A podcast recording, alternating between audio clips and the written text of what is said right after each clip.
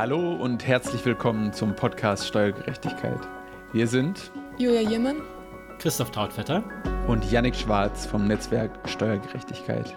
Und wir setzen uns ein für ein gerechtes, solidarisches und ökologisches Steuersystem. Wie wir dorthin kommen und welche Neuigkeiten es gibt, besprechen wir einmal im Monat hier im Podcast Steuergerechtigkeit.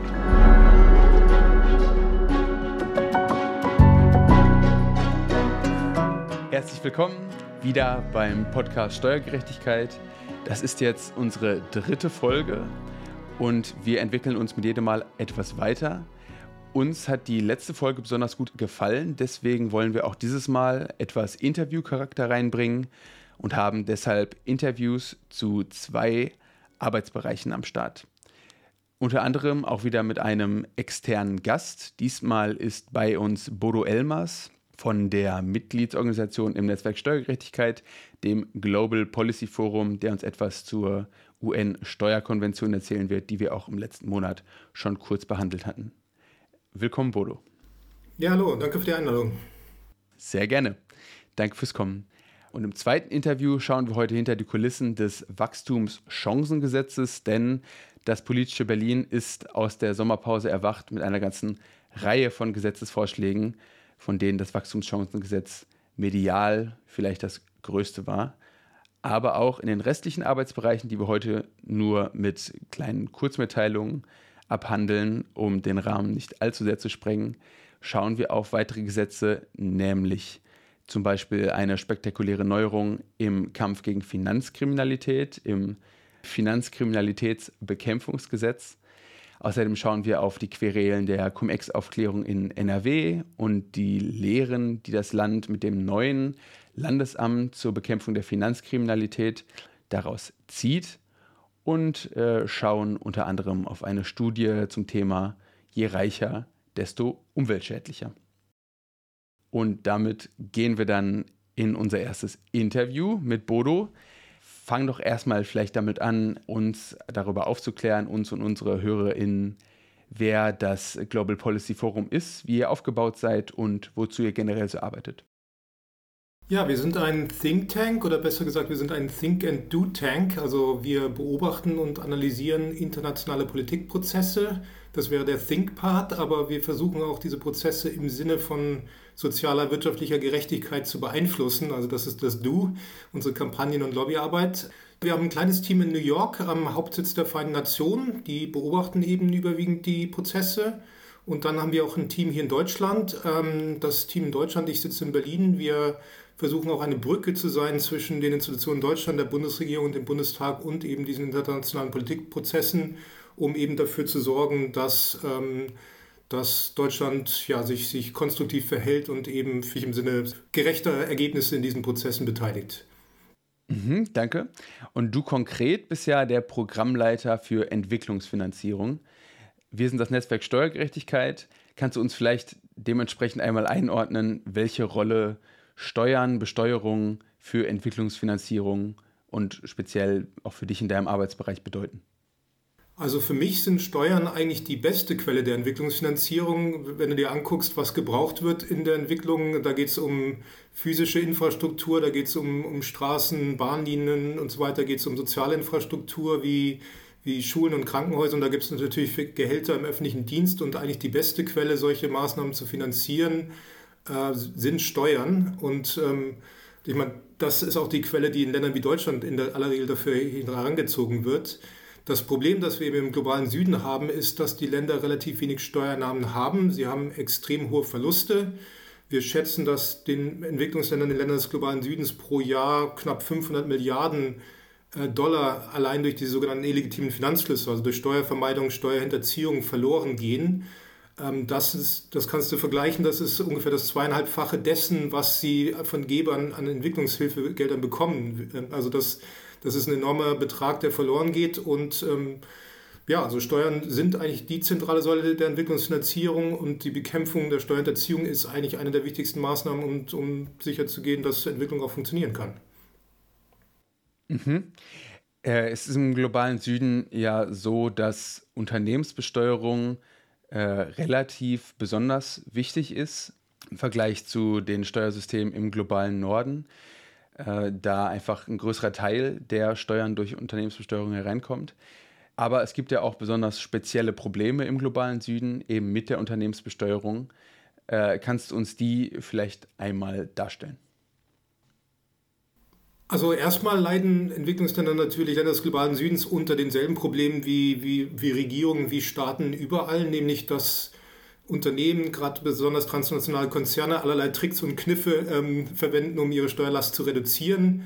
Zum Beispiel eben Gewinne in Offshore-Zentren und Steueroasen zu verschieben. Und das Problem ist natürlich jetzt auch relevanter geworden, dadurch, dass, dass immer mehr, ich sag mal, immer mehr immaterielle Aktivitäten stattfinden, also durch die sogenannten Digitalkonzerne, die natürlich Wirtschaftsaktivitäten haben, die, die schwer greifbar sind.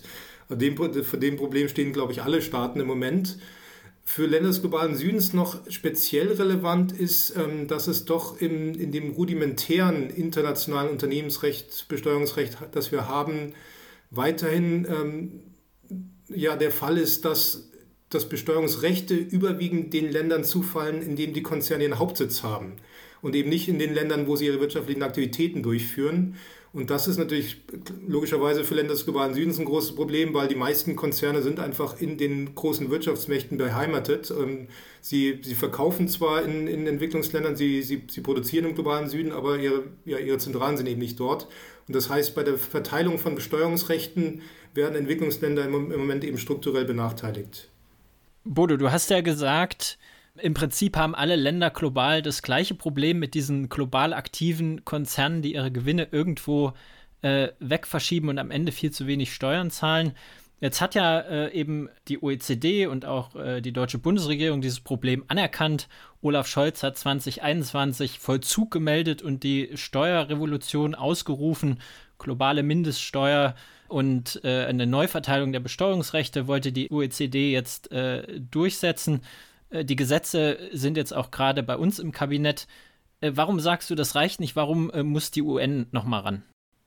Also erstmal gab es ähm, ganz klare ähm, Probleme auf der Prozessebene. Ähm, der Proz also die, das, das, neue Abkommen ist bei der OECD ausgehandelt worden, also bei einem, bei einem Forum, das bei der OECD beheimatet ist, das zwar durchaus offen ist für Länder, die nicht Mitglieder der OECD sind. Die OECD das muss man natürlich dazu sagen, ist, ähm, wird auch als Club der reichen Länder bezeichnet. Also da sind nur die großen Wirtschaftsmächte des, des Nordens eigentlich ähm, direkt am Verhandlungstisch. Und ähm, ja, und die Entwicklungsländer, viele Entwicklungsländer waren bei diesem Prozess gar nicht dabei und selbst die, die dabei waren, haben irgendwie so ein bisschen am Katzentisch teilgenommen. Also ihre Interessen wurden eigentlich nicht wirklich berücksichtigt oder sie konnten einfach in dem Verhandlungsformat ihre Interessen auch nicht wirklich gut präsentieren und durchsetzen.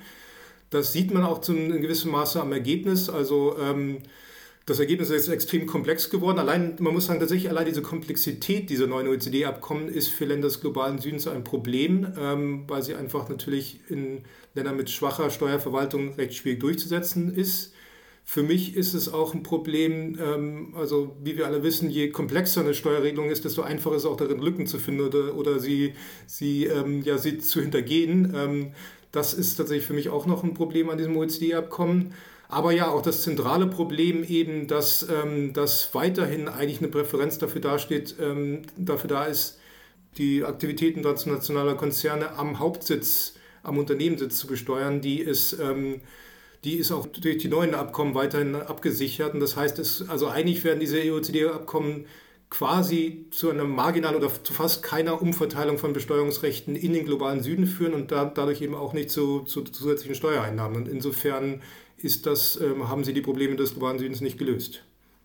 Also das äh, kann ich aus unserer Arbeit bestätigen, tatsächlich diese Mindeststeuer, da haben selbst äh, die Unternehmenslobbyisten über die Komplexität äh, sich beschwert und wir haben äh, keine Stellungnahme abgegeben, weil es viel zu technisch auch für uns war kann ich also, wie gesagt, aus unserer Perspektive sehr gut nachvollziehen. Komplexität. Jetzt hat ja die UN äh, eben tatsächlich auch einen eigenen Steuerbericht, eine eigene äh, Auswertung dieses Prozesses geschrieben und empfiehlt am Ende ja tatsächlich, dass die UN nochmal tätig werden sollte. Was ist dieser Steuerbericht, den die UN vorgelegt hat und was steht da drin? Was hat es mit einer Steuerkonvention zu tun? Und also wie ist da der Stand auf globaler Ebene bei der Diskussion über die OECD-Ergebnisse und den Weg von hier aus weiter? Ja, vielleicht gehen wir mal einen Schritt zurück. Also was letztes Jahr bei den Vereinten Nationen passiert ist, ist, dass gerade die afrikanischen Länder eine Resolution eingebracht haben, um eine UN-Steuerkonvention durchzusetzen. Das war eben ganz klar ein Kritikpunkt auch an den, an sowohl der Weise, wie, die, wie bei der OECD verhandelt wurde, als auch im Verhandlungsergebnis. Also man wollte eben eine Alternative ähm, bei den Vereinten Nationen schaffen, eine UN-Steuerkonvention kann man sich beinahe so vorstellen wie die UN-Klimakonvention, die, die ja einmal im Jahr große Konferenzen, Weltkonferenzen abhält, wo eben alle Mitgliedstaaten zu, zusammenkommen und über relevante Themen im Bereich des Klimawandels verhandeln. Also sowas analog wollte man auch im Steuerbereich schaffen. Was dann passiert ist, ist, dass es natürlich ähm, durchaus auch Widerstände gab von einigen Ländern, die äh, von der Idee erstmal nicht so begeistert waren. Dann hat man sich eben auf einen Kompromiss geeinigt und der Kompromiss war, dass ähm, zunächst mal der UN-Generalsekretär beauftragt wurde, einfach die derzeitige Lage zu analysieren und dann mit Handlungsempfehlungen, ja, Handlungsempfehlungen zu geben. Und das ist eben dieser Tax Report, der gerade entwickelt wurde. Der, der wird, also man de facto werden die von, von den Expertinnen der, der Vereinten Nationen selber geschrieben. Es gab einen sehr langen konsultativen Prozess, einen Beratungsprozess, also auch Nichtregierungsorganisationen, Regierungen äh, konnten, Expertinnen konnten, konnten Eingaben machen und auf Basis dieser Eingaben ist eben dieser Report jetzt entstanden. Und der Report kommt eigentlich zu den Schlüssen, die wir eben, die, die wir schon ein bisschen angesprochen haben, eben, dass es eigentlich im Moment in der internationalen Finanzarchitektur an einer Institution, also an legitimen und effektiven Institutionen fehlt, um Beschlüsse im Steuerbereich, die im Interesse der, der, der Weltgemeinschaft insgesamt sind, zu fällen. Und ähm, ja, und er gibt dann in Schlussfolgerung, also prinzipiell gibt er, gibt er drei, drei Möglichkeiten auf. Das eine wäre einfach nur so, ein, so einen losen, losen Rahmen zu schaffen für, für Steuerdiskussionen. Und dann gibt es, dann schlägt er zwei Typen von Konventionen vor. Das eine wäre einfach eine multilaterale Konvention, die von vornherein gewisse rechtsverbindliche Beschlüsse zu Besteuerungsfragen fasst, aber sehr statisch wäre und der dritte, der dritte Vorschlag war eben eine UN-Rahmenkonvention zu schaffen. Und eine Rahmenkonvention hat den Vorteil, dass sie einerseits rechtsverbindlich ist, aber auch dynamisch. Also sehr, sehr, ähm, also ein Beispiel ist tatsächlich die, die, die UN-Klimakonvention, die Klimarahmenkonvention. Und hier würde man eben ein, so eine Art stehendes Verhandlungsforum schaffen, wo alle Staaten der Welt Mitglieder sein können und dass dann neue Themen, also Themen von politischer Relevanz jederzeit ein, aufgreifen, aber auch weiterentwickeln kann. Also man könnte da über Unternehmenssteuern sprechen, aber auch um Koordination von, sagen wir mal, also international koordinierte Einführung von Finanztransaktionssteuern, Vermögensteuern und so weiter und so fort. Also das wäre quasi eine Art ähm, neue Institution, die, ja, die eben internationales Steuerrecht dynamisch ähm, weiterentwickeln kann. Äh, was glaubst du denn, Bodo? Wie wird es real weitergehen? Also wo werden wir vielleicht in zehn Jahren stehen in Bezug auf ähm, die UN-Steuerkonvention und überhaupt mehr Normenkontrolle durch die UN äh, im Bereich Steuern? Und äh, wenn es nach dir ginge, was hättest du denn gerne in zehn Jahren? Ja, also ich sage immer so, ich glaube, die Relevanz des Themas ist allen bekannt, ähm, dass, dass also wir hatten schon dazu gesprochen, alle Staaten, alle Regierungen haben Probleme, äh, gerade Wirtschaftsakteure, die international operieren, zu besteuern. Also ich glaube, das ist unumstritten. Ähm, das ist, es gibt einen Streitpunkt, wo der beste Platz dafür ist, ob die OECD-Prozesse effektiv genug waren oder nicht. Die Länder des globalen Südens sind natürlich ganz klar, also ziemlich offensichtlich der Ansicht, dass es nicht der Fall ist. Deshalb der Druck, eben eine Alternative bei den UN aufzubauen. Ähm, wenn ich das richtig verstehe, wird es ähm, vor Ende des Jahres auch bei, UN, bei, den Vereinten Nationen wieder eine weitere Resolution geben, um eben diesen Prozess voranzutreiben. Dann müssen wir mal gucken. Also ähm, ich, ich, halte es, also ich persönlich bin, ähm, bin ein großer Freund der Idee mit der, mit der UN-Rahmenkonvention. Wie man, also wir haben das Beispiel vom Klima, wie, wie, wie man weiß, ist, ist, ist sowas noch keine Garantie, dass es tatsächlich auch zu effektiven internationalen Abkommen kommt, aber es ist, glaube ich, eine Voraussetzung dafür, dass das möglich wird. Also Ökonomen würden sagen, es ist eine, eine notwendige, aber keine hinreichende Bedingung dazu, das internationale Steuerrecht effektiver und, ähm, und, und gerechter zu gestalten.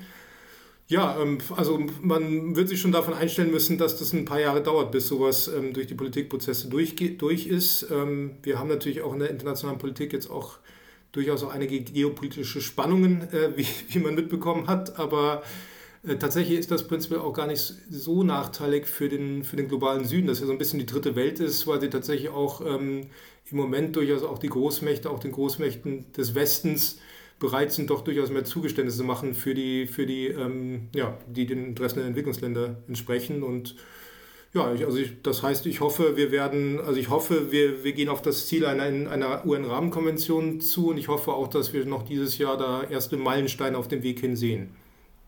Kann ich da noch mal ganz kurz nachhaken? Äh, was, was heißt das konkret? Also wenn du sagst jetzt im allerbesten Fall ähm, einigt sich die UN ähm, Ende des Jahres in der Generalversammlung auf eine neue Resolution, die dann tatsächlich die Vorbereitung für so eine Rahmenkonvention auf den Weg bringt, indem sie wahrscheinlich äh, irgendwie eine Expertengruppe einsetzt, die diese Rahmenkonvention und den Prozess rundherum äh, vorbereitet. Ähm, wie lange kann es dann dauern? Äh, was ist dann, also der zweite Schritt nach dieser Expertenkommission?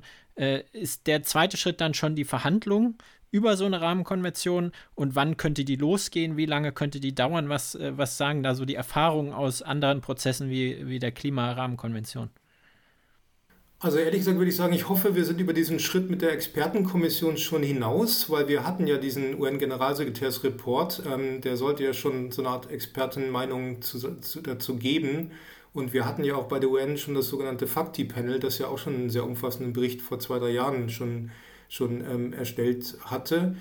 Ähm, also ein nächster Schritt könnte sein, dass, ähm, dass es eine UN-Resolution gibt, die eben erstmal die Modalitäten der Verhandlungen festlegt. Da wird dann, in der Regel wird ein Zeitplan festgelegt, also ein, Ergebnis, auf das man abzielt, ein Zeitplan und dann wie viele Verhandlungssitzungen der UN-Generalversammlung es geben soll.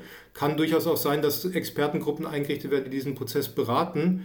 Aber ich hoffe tatsächlich, dass wir schon vor Ende des Jahres ähm, schon zu dem Schritt gekommen sind, dass ich sage mal, ein klarer Prozess, der im besten Fall zu einer UN-Rahmenkonvention führt, in, ähm, festgelegt worden ist, eben also bis wann man eben den Beschluss gefasst haben will und, und, und wie der Verhandlungsprozess aussieht. Und wie lange, wie lange kann das dauern? Also tatsächlich, äh, also was wäre so deine, dein Tipp, äh, wenn man sagt, okay, wir einigen uns, wie viele Sitzungen sind nötig, wie viele Jahre sind nötig, bis, äh, bis so eine Verhandlung abgeschlossen ist?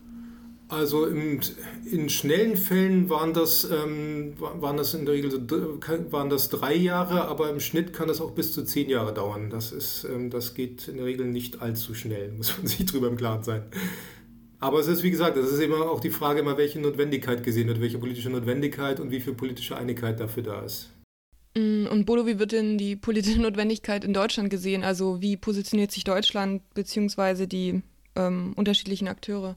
Also Deutschland war in dem Bereich der internationalen Steuerverhandlungen eigentlich eine treibende Kraft und auch eine führende Kraft. Also Deutschland hat sich sehr gut und sehr stark in diesen OECD-Prozessen ähm, beteiligt, hat sie zum Teil auch koordiniert. Insofern muss man sagen, die, die Problematik ist den deutschen Akteurinnen ähm, durchaus bewusst. Die Frage ist noch, ob man sich von deutscher Seite auch bereit erklärt, ein ähnliches Engagement im Rahmen der UN zu zeigen, wie man das in den letzten Jahren im Rahmen der OECD gezeigt hat. Das, ja, das würde jetzt, würden jetzt tatsächlich die nächsten Monate und Jahre dann, dann zeigen müssen. Was die einzelnen politischen Akteure angeht in, in Deutschland, also wir hatten zum Beispiel, mein, der, Begriff im, im, Wahlprogramm der SPD für die Bundestagswahl stand zum Beispiel ganz explizit, dass man eine, man hat das damals Steuerkoordinationsstelle bei den Vereinten Nationen ähm, ähm, genannt. Ähm, das ist explizit im Parteiprogramm dort aufgetaucht, dann natürlich jetzt, ähm, also in den Ampel, also in Koalitionsverhandlungen erstmal jetzt nicht priorisiert worden. Aber ich glaube, von, von der Seite ist schon, schon, ähm, schon Bereitschaft da, sich, sich stärker zu, international auch in, zu beteiligen. Ansonsten muss man sagen, das ist natürlich jetzt relativ neu. Also mir ist das nicht bewusst, dass sich, dass sich die deutschen Ministerien und die Parteien schon sehr explizit ähm, zu dem Thema geäußert hätten. Das, da würden sie, auch dafür ist es natürlich nötig, dass jetzt tatsächlich auch eine neue Resolution bei den UN verhandelt wird, weil erst dadurch werden die Mitgliedstaaten und auch die Akteurinnen in den Mitgliedstaaten eben gezwungen, sich, sich öffentlich zu positionieren in der Frage. Dazu auch nochmal eine kurze Nachfrage. Äh, du hast es ja gesagt, Deutschland war gerade im OECD-Prozess ähm, stark mit dabei, hat den auch mit koordiniert.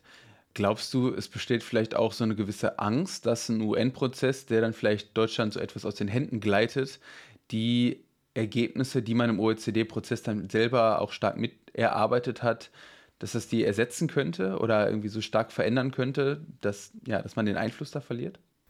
Äh, also so wie ich das sehe, ist eigentlich keiner so richtig zufrieden mit den Ergebnissen, die aus dem OECD-Prozess rauskamen. Also auch mit dieser extrem niedrigen Mindeststeuersatz von 15 Prozent, mit den extrem komplexen Regelungen zur, zur Verteilung von Besteuerungsrechten oder und, und anderen, anderen Aspekten. Also man, man, man musste bei der oder man ist der OECD, bei der OECD-Verhandlung den Steueroasen schon sehr stark entgegengekommen. Und ich glaube auch nicht, dass man in Deutschland ähm, äußerst begeistert ist von dem Ergebnis, sondern dass man das eben unter den damaligen politischen Gegebenheiten als das Bestmögliche erachtet hatte. Das, das ist, glaube ich, die Sache. Ich persönlich sehe nicht, warum ähm, Deutschland seine Position oder seine Interessen in, in, in einem UN-Prozess ähm, besser oder schlechter durchsetzen könnte als in einem OECD-Prozess. Also ich meine, Deutschland ist Mitgliedstaat beim einen oder beim anderen. Ähm, die deutschen Akteure in, in, New York sind in vielen UN-Prozessen sehr aktiv. Deutschland ist zum Beispiel gerade bei dem großen Weltgipfel, der nächstes Jahr stattfindet, beim Summit of the Future, einer der, der Co-Vorsitzenden im Vorbereitungsprozess. Also äh, die Bundesregierung könnte sich bei der UN genauso einbringen, wie sie das bei der OECD tut. Das, da, ich sehe nicht, dass die deutsche Stellung dort grundsätzlich eine andere wäre. Vielleicht noch eine kleine Frage zu dem Du-Teil äh, von euren Aktivitäten, also dem, äh, dem äh, Politikgespräch, wenn ich es mal so zusammenfassen darf.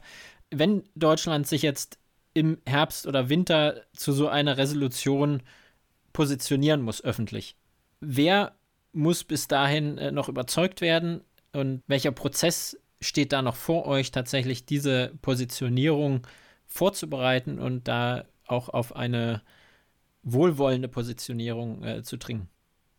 Ja, also gut, internationale Politikprozesse werden natürlich ganz überwiegend von der Bundesregierung, also von der Exekutive gestaltet und da sind, ähm, also was UN-Prozesse angeht, ist meistens das Auswärtige Amt führend. Allerdings, wenn es um Fachthemen geht, eben die Fachministerien, also bei Steuern ganz klar das Finanzministerium.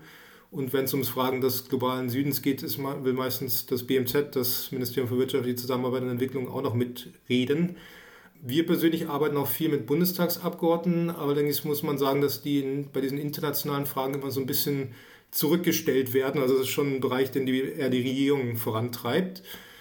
Ich muss allerdings auch sagen, ich finde auch die, ähm, also man muss auch sagen, dass natürlich auch die Bundesregierung auch sehr stark auf die öffentliche Meinung in Deutschland ähm, reagiert. Insofern finde ich es auch tatsächlich wichtig, was, was, was wir machen, was ihr macht, was Netzwerk Steuergerechtigkeit macht, eben diese Themen in Deutschland in die Öffentlichkeit zu bringen, auch ähm, der Öffentlichkeit zu erklären, ähm, was, was die Relevanz ist, was für Ergebnisse wir brauchen, was für Reformen wir brauchen und eben auch ein bisschen, ja, man muss sagen, einfach, sagen, einfach ein bisschen Lärm zu machen und Druck auszuüben auf die Entscheidungstragenden in den Ministerien. Also ich glaube, das ist tatsächlich ganz wichtig, weil ähm, man darf die Entscheidungstragenden da auch nicht im luftleeren Raum operieren lassen, sondern wir müssen natürlich auch zeigen, dass das ein, dass das ein relevanter Aspekt ist für, für Steuergerechtigkeitsthemen und dass, Deutschland, dass wir von, unseren, von unserer Regierung erwarten, dass sie sich da positiv einbringt.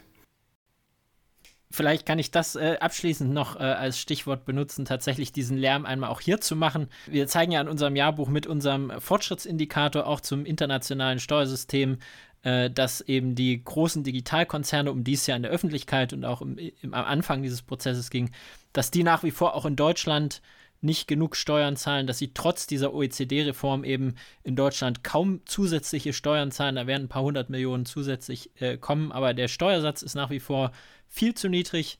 Das, was in Deutschland tatsächlich von diesen großen Digitalkonzernen äh, rumkommt, ist viel zu wenig.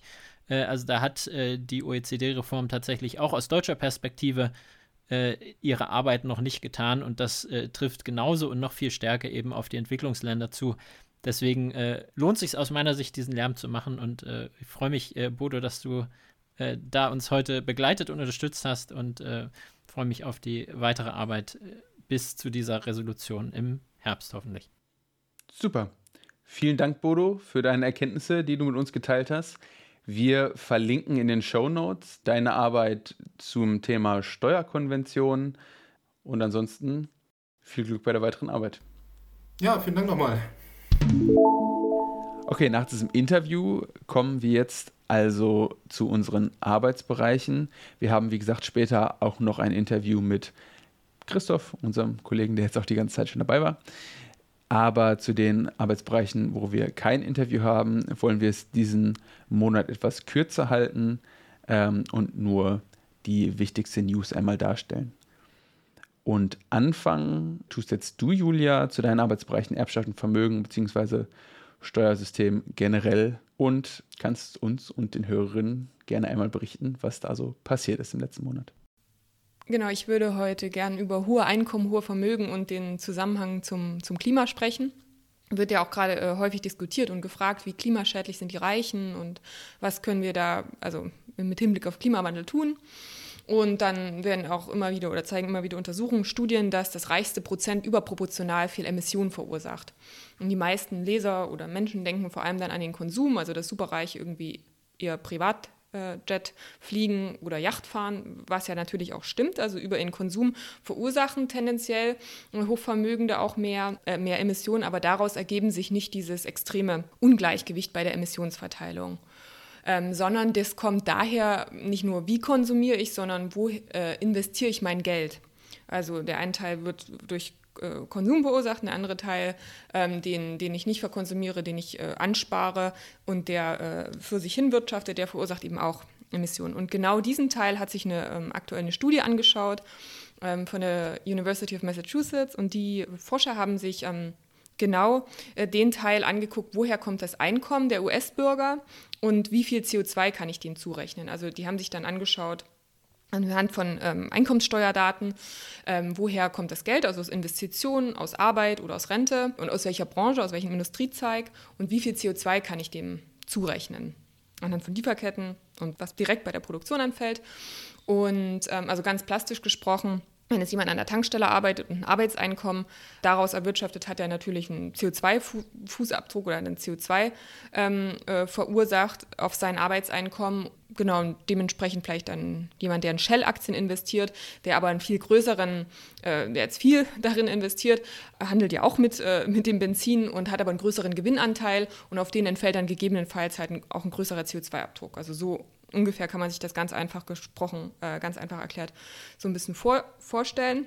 Und das Ergebnis dann dieser Aufteilung ist, dass das einkommensstärkste Prozent, also die, die Superreichen, fast 20 Prozent der Emissionen verursachen oder denen zuzurechnen ist. Und die Hälfte von dem, was das obere Prozent, ähm, was dem zuzurechnen ist, entfällt auf Investitionen. Also dort fallen viel mehr Emissionen durch ähm, Investitionen an, was ja auch logisch ist, weil jemand, der weniger Vermögen, weniger Einkommen hat, ähm, eben auch ja nicht so viel Emissionen äh, Investitionseinkommen hat. Und dann kritisiert die Studie, dass die Umweltpolitik ja sich aktuell vor allem auf den klimaschädlichen Konsum konzentriert. Also wir besteuern mit einer CO2-Steuer das, was wir ähm, konsumieren, beispielsweise eine CO2-Steuer auf Benzin. Und die, das Vorgehen, dass wir uns nur darauf konzentrieren, das hat halt zwei Haken. Also zum einen trifft das vor allem Menschen, die ähm, im Schnitt weniger Emissionen verursachen. Also wer wenig Einkommen hat, äh, den trifft natürlich so eine hohe CO2-Steuer viel härter. Der kann also dann gegebenenfalls weniger tanken und nicht tanken. Während bei Wohlhabenden, die ja eigentlich noch mehr ähm, äh, verursachen und noch mehr dadurch ja auch Geld verdienen, ähm, die werden davon wenig beeinflusst, dass da äh, ein paar Cent ähm, CO2-Steuer auf dem Benzin ist. Beziehungsweise kann man jetzt auch sagen, so hoch kann der CO2-Preis gar nicht sein, dass das sich ein Superreicher nicht mehr, nicht mehr leisten kann. Und der, der zweite Punkt ist, dass ähm, die CO2-Emissionen ja Einkommen erzeugen sozusagen. Also wenn ich die Shell-Aktien investiere und erzeuge ich Einkommen und dadurch wird Emission frei, aber gleichzeitig ähm, verkonsumieren ja Hochvermögende den Großteil ihres Einkommens nicht, sondern reinvestieren die in Aktien. Und damit unterliegt ja der Großteil ähm, von denen gar keiner CO2-Besteuerung oder nur indirekt über das Unternehmen, in das sie eben investieren. Aber der Großteil wird ja investiert und nicht konsumiert und deswegen erreiche ich die sowieso grundsätzlich nicht mit der CO2-Steuer. Und deshalb schlägt dann die Studie vor, dass wir bestimmte klimaschädliche Investitionen einfach besteuern. Und da kommt man auch so ein bisschen schon zum Problem, weil einfach besteuern, also es ist allgemein, würde ich sagen, sehr, sehr schwierig, die Emission wirklich ähm, dem Einkommen zuzurechnen und wie das dann praktisch aussehen so, soll und aussehen könnte. Da würde ich sagen, gab es bis jetzt auch noch keine Studie, die das ganz konkret ähm, äh, runtergebrochen oder sozusagen erklärt hat, wie es wirklich tatsächlich möglich wäre. Und ähm, zweitens schaut sich die Studie auch nur über die Einkommenssteuerdaten die tatsächlich realisierten Einkommen an und nicht die unrealisierten Unternehmensgewinne. Also jemand, der jetzt keine Dividenden sich ausschütten lässt aus dem Unternehmen, was an Wert gewinnt oder das nicht verkauft, der realisiert ja gar kein steuerpflichtiges Einkommen. Und wenn man das noch mit einberechnen würde, dann wäre die Ungleichheit oder die extreme Ungleichverteilung von den CO2-Emissionen tatsächlich noch viel, viel größer. Und diese unrealisierten Wertzuwächse, die müsste man ja auch irgendwie ähm, erfassen. Weil also im, im, Prinzip ist das, was jetzt passiert gerade, vor allem eine Widerspiegelung der ungleichen Einkommensverteilung. Und wenn wir jetzt die Vermögen noch mit reinnehmen würden, dann würde das, ähm, würde die Ungleichverteilung noch ein bisschen mehr dazu nehmen, weil wir uns dann der ungleichen Vermögensverteilung wiederum so ein bisschen annähern ähm, würden. Genau, und ähm, also der Punkt der Studie ist es, wir äh, machen eine Steuer auf klimaschädliche Investitionen und äh, ändern da jetzt vielleicht nichts ähm, an den Eigentumsverhältnissen des Unternehmens, beziehungsweise hat das ja erstmal äh, keinen direkten Einfluss auf die, auf die Emission des Unternehmens. Aber es würde halt so Druck entstehen bei den Unternehmen, bei den Großaktionären, bei den Führungskräften, die Produkte, Lieferketten zu dekarbonisieren, damit man eben ähm, am Ende mehr von der Dividende bekommt, beziehungsweise mehr Kapital. Und ich würde aber sagen, dass also der Kern des Problems ist ja, wir haben eigentlich ein wirksames Instrument, indem wir den Konsum mit, einem, mit einer CO2-Abgabe, mit einem CO2-Preis ähm, besteuern, könnten wir sehr wirksam eben das Verhalten ähm, und das klimaschädliche Verhalten verteuern. Aber wir haben eben so eine extreme Ungleichverteilung bei den Vermögen vor allem und auch bei den Einkommen, dass wir die CO2-Preis eben gar nicht so hoch machen können, ähm, dass ein Teil davon, also dass ein Teil der Superreichen das nicht mehr, dass sie das betrifft sozusagen, während wir gleichzeitig aber damit einen, einen Teil der Menschen so stark treffen. Also das eigentlich, der eigentliche Kern des Problems ist die extreme Vermögensungleichverteilung. Und das naheliegendere Instrument wäre dann vielleicht eigentlich eine Vermögenssteuer die eben dann im Ergebnis dazu führt, dass wir mit einem CO2-Preis ähm, was regeln können, was wir jetzt eben, was wir jetzt eben nicht bringen.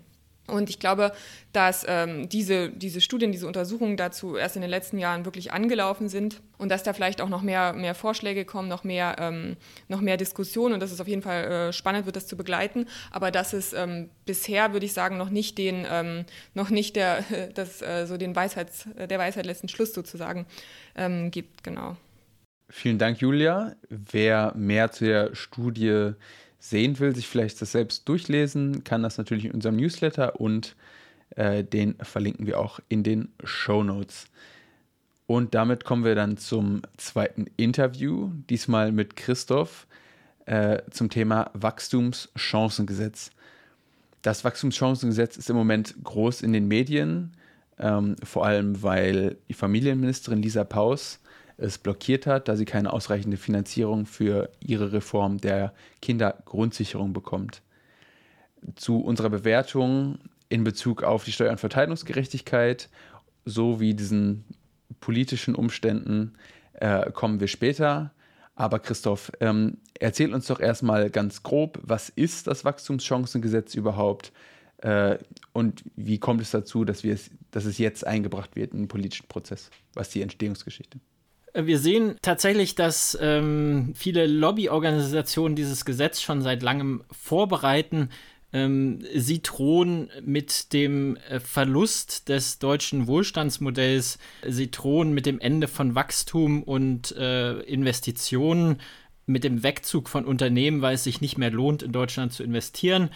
Sie fordern unter anderem niedrigere Steuern und weniger Bürokratie und dem soll dieses Gesetz jetzt begegnen.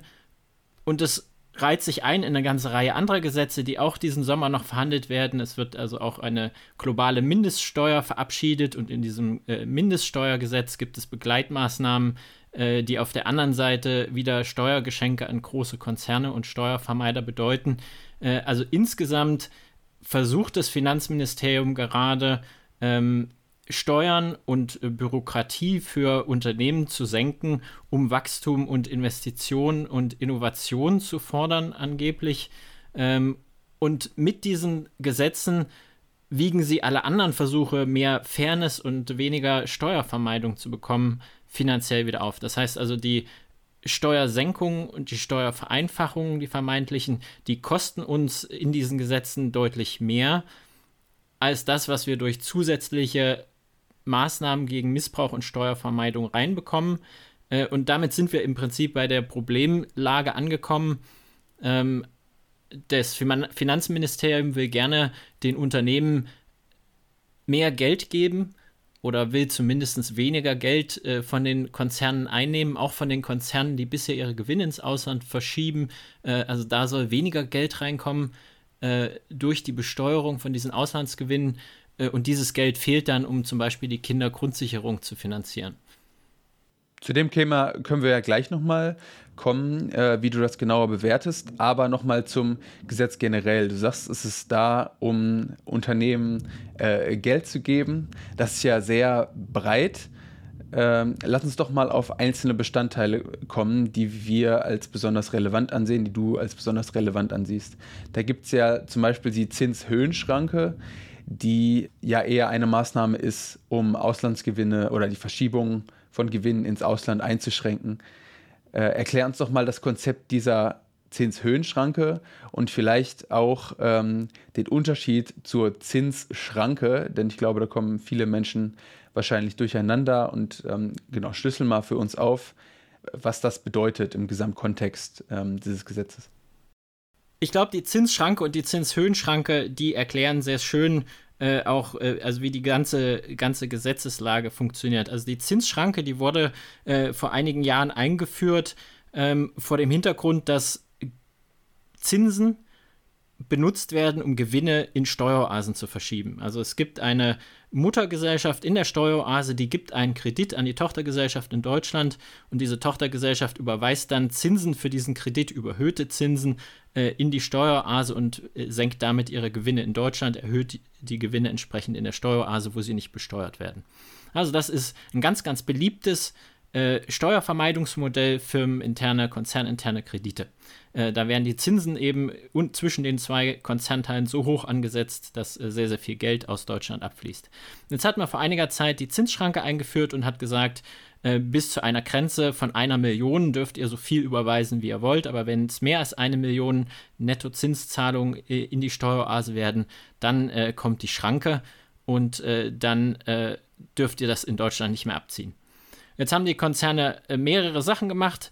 Einmal haben sie äh, nach der Finanzkrise gesagt, jetzt großes Konjunkturproblem. Äh, als Konjunkturförderung erhöht doch bitte diese Schranke auf 3 Millionen. Das hat die damalige Regierung gemacht, obwohl das ja eigentlich mit Konjunkturförderung genauso wenig zu tun hat wie heute. Ähm, also die Schranke wurde auf 3 Millionen vorübergehend erhöht, um nach der Finanzkrise die Konzerne zu stärken.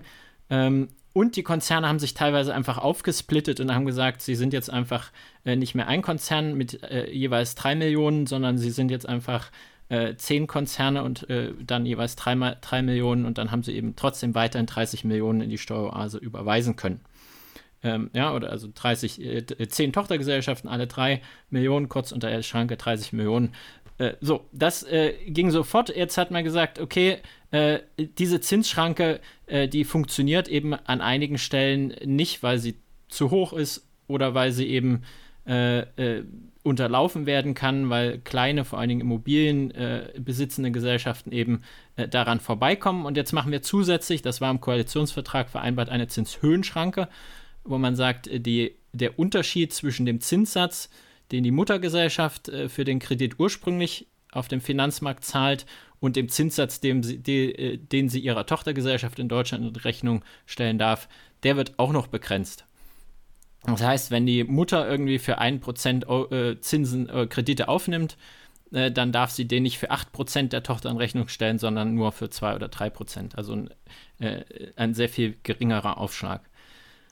So, das hat man jetzt gemacht, ähm, wie im Koalitionsvertrag vereinbart, um die Steuerfairness in Deutschland zu senken und eben dieses Vermeidungs- äh, zu machen, aber man hat diese Zinshöhenschranke durch ganz äh, verschiedene Sachen, vor allen Dingen äh, durch eine Substanzbedingung so eingeschränkt, dass am Ende sehr, sehr wenig Geld dabei rauskommt. Und gleichzeitig hat man die Zinsschranke äh, an einer Stelle aufgeweicht und hat gesagt, äh, also diese 3 Millionen Schranke, die vorübergehend angeblich war, die passen wir nicht an, die ist immer noch bei 3 Millionen, äh, aber sie wird von einer Schranke zu einem pauschalen Freibetrag, das heißt, selbst wenn man über dieser Schranke liegt, äh, kann man immer noch äh, die 3 Millionen Euro steuerfrei rausüberweisen. Das heißt, äh, man verliert etwas Geld und gewinnt sehr wenig dazu durch die neue Regelung.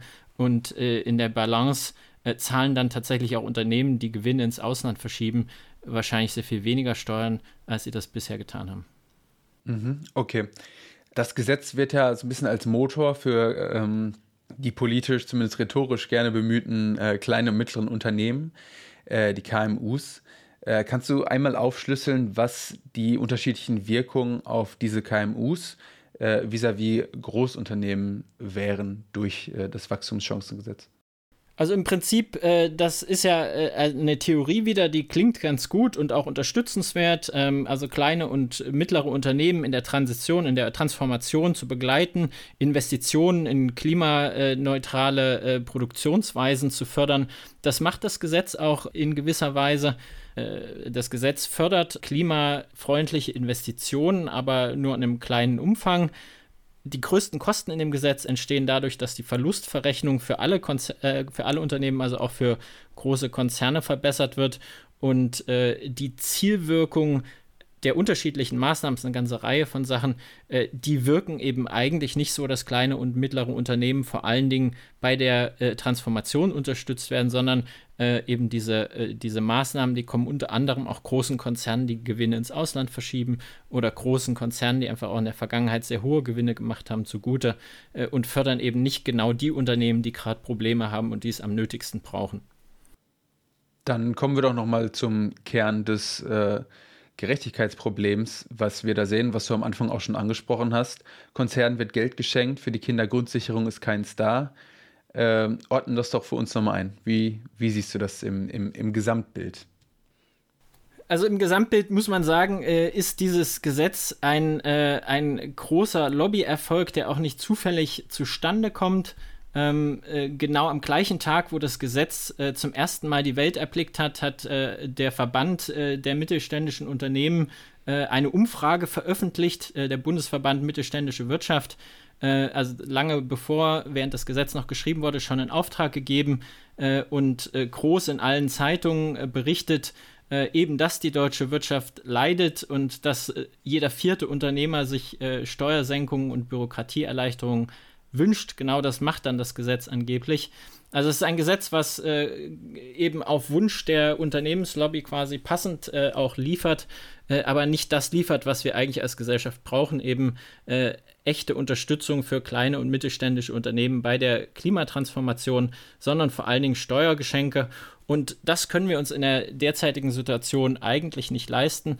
Und vor allen Dingen können wir es uns nicht leisten, dass dadurch äh, die Bekämpfung der Kinderarmut leidet. Äh, wenn wir sagen, und das können wir sehr gerne uns darauf einigen, äh, und äh, das ist ja durchaus plausibel, dass wir eben kleine und mittlere Unternehmen bei der Transformation unterstützen wollen, auch Wachstum fördern und Innovation fördern wollen, dann sollten wir das möglichst gezielt tun und sollten dafür sorgen, äh, dass die großen Unternehmen, die Übergewinne produzieren, das bezahlen und nicht die armen Kinder oder die alleinerziehende Mutter über ihre Stromrechnung. Danke für die klaren Worte. Sehr interessant. Und um es ein bisschen aufzubrechen, gehen wir jetzt allerdings nicht äh, zu deinem letzten Thema der Geldwäsche, sondern ich schiebe mich dazwischen mit äh, meinem Themenbereich Finanzverwaltung und Cum-Ex. Das ist auch direkt ein gutes Stichwort für mich. Eigentlich wollte ich diesmal nur über Finanzverwaltung sprechen, denn da ist was äh, sehr Spannendes passiert, nämlich in Nordrhein-Westfalen ähm, kommt jetzt ab 2024 äh, ein neues Landesamt zur Bekämpfung der Finanzkriminalität. Dort äh, wird gebündelt der Kampf gegen ähm, schwere Steuerkriminalität, Umsatzsteuerkarusselle, Cum-Ex, ähm, äh, diese Art von, von Steuerstrafverfolgung.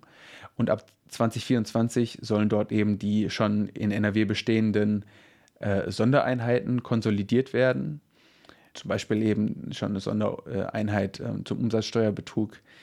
Ähm, ganz ähnlich wie die sogenannte Sonderkommission äh, schwerer Steuerbetrug in Bayern, die äh, im Mai äh, 2023 ähm, ihr zehnjähriges Jubiläum gefeiert hat und sich freuen kann, dass ihr Modell nun auch äh, Nachahmer findet in anderen Bundesländern. Allerdings ist es nicht einfach eine Kopie des SKS, dieses neue Landesamt zur Bekämpfung der Finanzkriminalität, sondern es ist ein bisschen umfassender. Ähm, und die Pläne sind, dass ab 2025 auch die lokalen Steuerfahndungen in NRW, ähm, die eben in verschiedenen Standorten sind, auch zumindest organisatorisch eingegliedert werden ähm, in dieses Landesamt, dass also eine sehr viel stärkere Zentralisierung geschaffen werden soll. Und ab 2025 äh, werden auch Personalsteigerungen versprochen. Das Modell der Zentralisierung breitet sich also aus in Deutschland ähm, und es ist natürlich auch völlig richtig so. Äh, viele Jahrzehnte von Steuerstrafverfolgung in einem finanzföderalen System haben gezeigt, dass es so eben nicht funktioniert.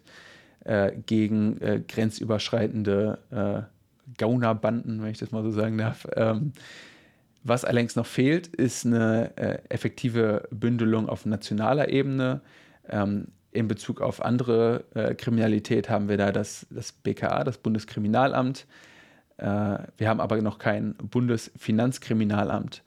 Äh, das wird auf der politischen Ebene durchaus auch diskutiert, ist ein etwas größeres Thema, äh, das wir vielleicht in einer der nächsten Podcast-Folgen noch einmal genauer besprechen. Ich würde jetzt den Teil zu Finanzverwaltung damit beenden, dass ich noch einen Hinweis gebe darauf, dass wir am 28.09. in der Buchhandlung Biberbutz in Düsseldorf eine Veranstaltung zu genau dem Thema haben mit der Steuerfahnderin und Buchautorin Birgit Orts, dem ehemaligen NRW-Finanzminister Norbert Walter Borjans und Oliver Huth vom Bund Deutscher Kriminalbeamter. Also gerne vormerken, wer in NRW ist. Aber äh, es ist jetzt zum Ende hin so viel noch reingekommen, zum Thema Cum-Ex, dass ich da doch zumindest mein, meine Lieblingsnews noch einmal äh, darstellen möchte. Oder das heißt Lieblingsnews. Äh, es ist vielleicht genau das Gegenteil, aber es ist eben sehr spannend. Äh, nämlich hat das Manager-Magazin geschrieben, dass die Ermittler davon ausgehen, dass auch nach 2012, als die große entscheidende Gesetzesänderung in Deutschland kam, noch Cum-Ex ähm, vollzogen wird.